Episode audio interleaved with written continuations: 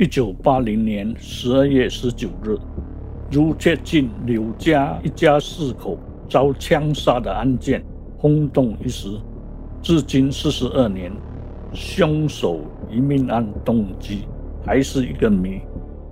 在上一季的狮城奇案，我们回看过去，发现枪支管制松散的时代，新加坡社会秩序相对动荡。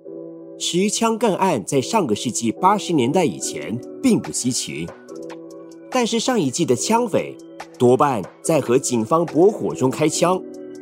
在这一集的案件中，资深报章前采访主任何颖所描述的凶徒，个个都是冷血的杀手，枪枪毙命，灭门残杀。死者包括六十三岁的母亲是苏红。二十二岁的冷气技工柳长荣，二十岁的绘图员柳丽丽，以及十八岁的新加坡工艺学院学生刘炳荣，是苏红的丈夫，是个木材商，一九七二年病逝。他当中一个儿子是我国的保龄球国手，技能天相，枪下逃生的是二十一岁的柳敏敏。他当天早上十一点起床后，发现兄弟的睡房生锁，功能房也紧闭，觉得情势不妙，开门查探，结果发现哥哥和弟弟全身都是血。柳家共有兄弟姐妹十人，四个已成家立室，六个跟母亲同住。病逝的木材商。留下遗孀和后人共十一人，一夜之间就有四位惨遭杀害。如果同住的手足更多，恐怕丢掉的性命还不止这四个人。案情严重，警方马上侦查案发现场。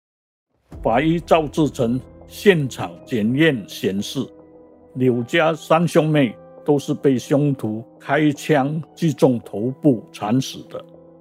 死亡时间推算是当天上午十点左右。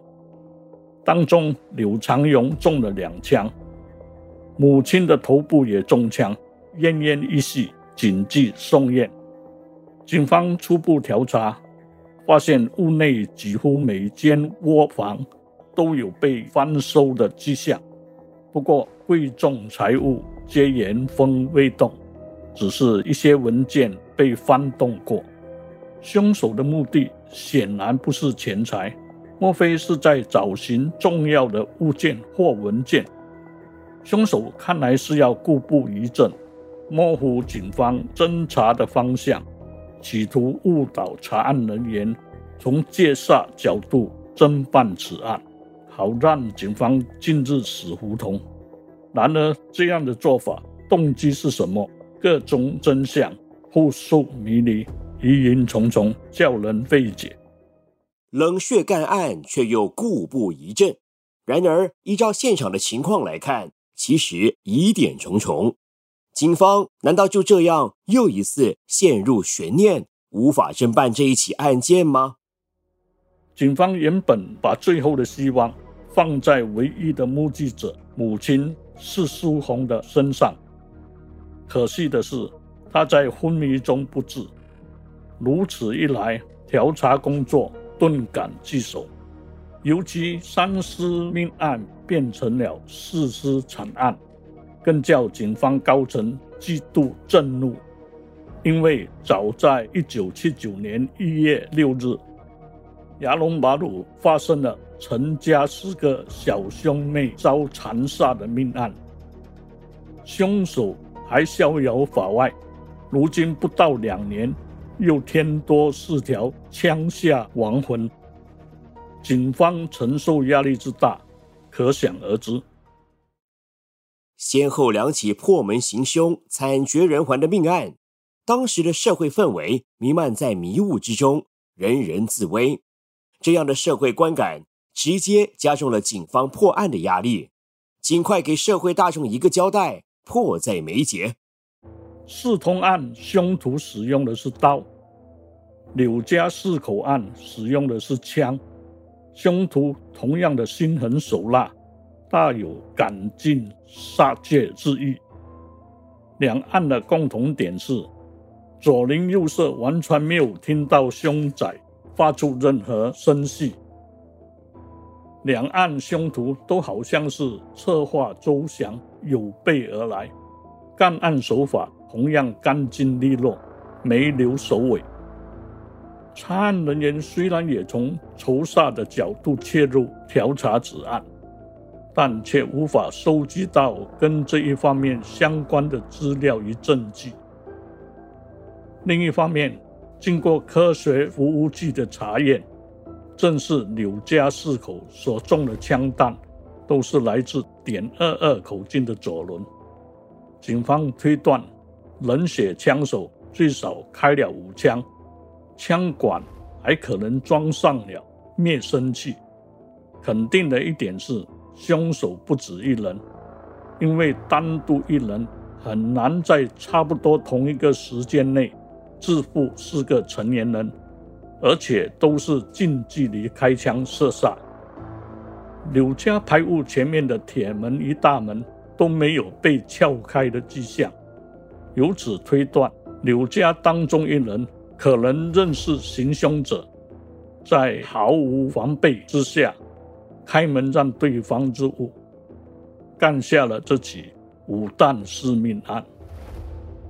从柳家四口的死亡时间推算。柳长荣可能是第一个遇害，是苏红与炳荣被惊醒后难逃结束，同遭毒手。至于丽丽，则相信是最后一个受害人。她可能在睡梦中听到异响，起床到隔壁房探个究竟，被凶手碰见，白白断送一命。丧心病狂的凶手还下流无耻。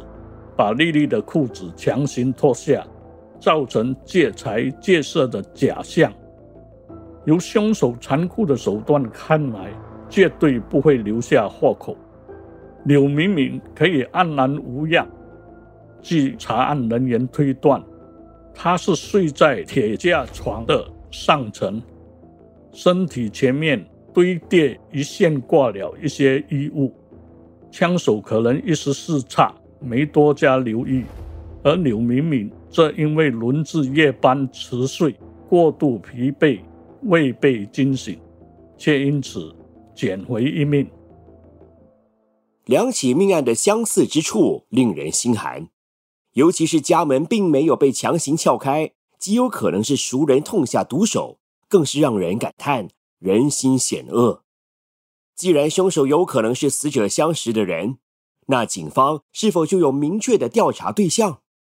为了集中火力侦办此案，刑事局特别成立专案小组，传问凶宅左邻右舍以及附近一带的住户后，掌握了比较具体的线索，包括凶手可能有二到三人，他们共乘一辆白色的日本小骏马汽车。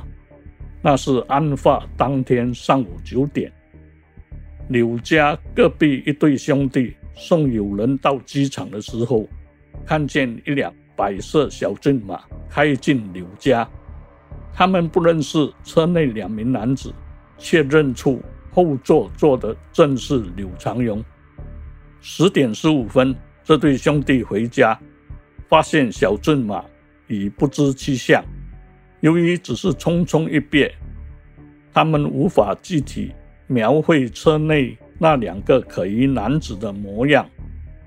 除此之外，附近一名姓苏的洗衣妇女也留意到这辆小骏马，但他只记得车牌号码是幺四七，英文列号却想不起来。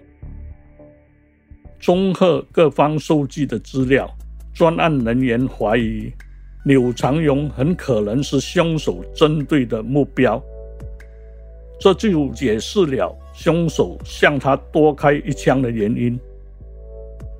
另外，柳长荣的尸体在被发现时穿得整整齐齐，连袜子也穿上了。他是准备出门，出门去干什么？在那个时候不是应该上班的吗？还是他已经出门了再回来？他跟那两名男子是相熟的吗？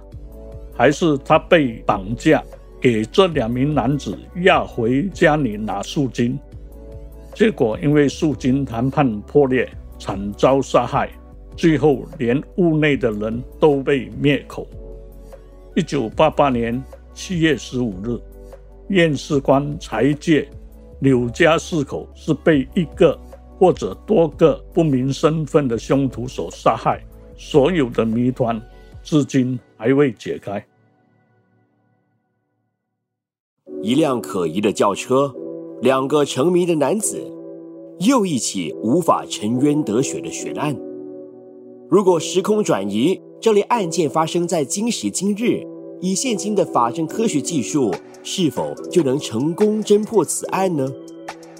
关于这些专业评论以及师承奇案的案件延伸，电视版的师承奇案罪案现场将结合案件扮演、查案人员和法证专家访问，给你更全面的案件分析。请现在就到 Me Watch 观看，并继续给予师承奇案您的支持。